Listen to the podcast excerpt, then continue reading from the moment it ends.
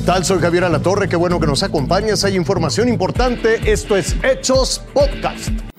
Yo soy Carolina Rocha y nos vamos a las destacadas. La madrugada de este sábado llegaron a nuestro país 65 mil dosis de la vacuna CanSino. Con esto suman ya 22 embarques y 36 vuelos con vacunas contra el virus SARS-CoV-2 provenientes de ese país. Este sábado, México recibió el primer embarque de vacunas envasadas contra COVID-19 producidas por la farmacéutica CanSino Biologics con sede en China. Es el embarque número 22, es el vuelo 36 y como se ha comentado son 65 mil dosis de CanSino envasadas para uso inmediato. El biológico salió del aeropuerto internacional de Beijing, China, hizo escala en Hong Kong, después en Alaska, para ser enviado a México en el vuelo CX-86 de la aerolínea Catay Cargo. Tenemos ya eh, cerca de, fueron 9.873.375 dosis que han llegado al país. Tenemos envasado en México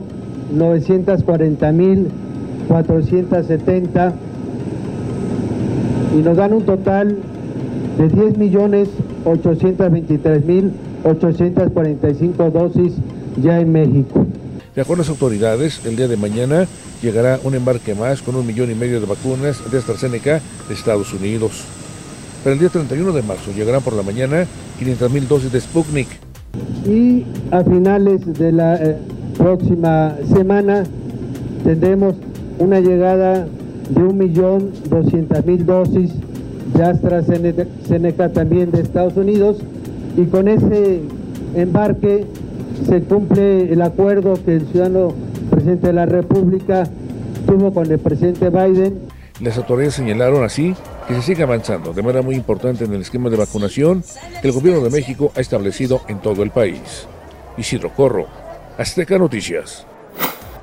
Bueno, y déjeme decirle que ya son siete los estados que de acuerdo al semáforo epidemiológico nacional están en color verde. Se trata de Coahuila, Tamaulipas, Veracruz, Chiapas, Campeche, Jalisco y Nayarit. 18 más permanecerán en amarillo y otros siete en naranja. Nuevamente, no hay ninguna entidad de la República en rojo.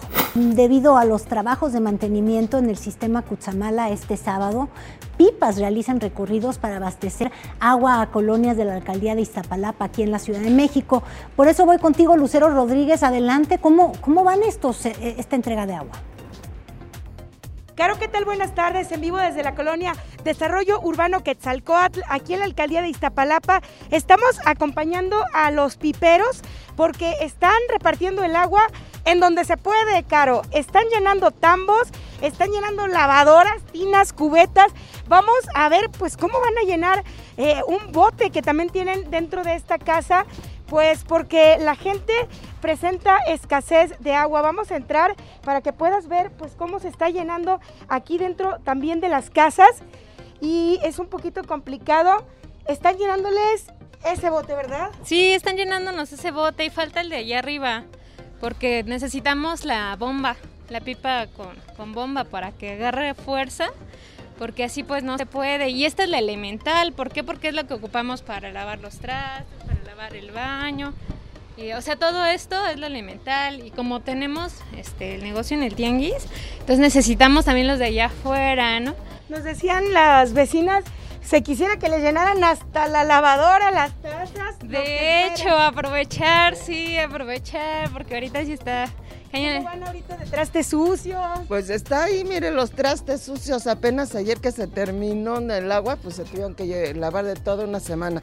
Esta escasez, pues es más complicada. sí, sí, la verdad sí, sí nos hace falta mucho el agua, mucho. Y cuando nos llegan a mandar el agua está negra como tepache. Ni para bañarnos, ni para tomar. Se batalla. Sí, la verdad sí nos hace... A todos los vecinos batallamos para el agua. Muchísimas gracias. Bueno, bueno, Caro, pues sí, eh, así está en la situación, como se está viviendo aquí en este sector de Iztapalapa. Muchísimas gracias, Lucero. Es la situación de todos los años en Iztapalapa, caray. Miles de personas tomaron las calles de Dhaka, en Bangladesh, para protestar por la visita del primer ministro de la India. Los uniformados utilizaron balas de goma y gas lacrimógeno para dispersar a manifestantes. Hay decenas de heridos. Dos muertos y ocho heridos es el saldo de dos tiroteos aparentemente relacionados entre sí en Virginia, allá en los Estados Unidos. La policía logró la captura de varias personas. Aún se investiga la posible participación de estos en la balacera. Lo invito a que siga con nosotros mañana con detalles de más información que justo ahora está en desarrollo.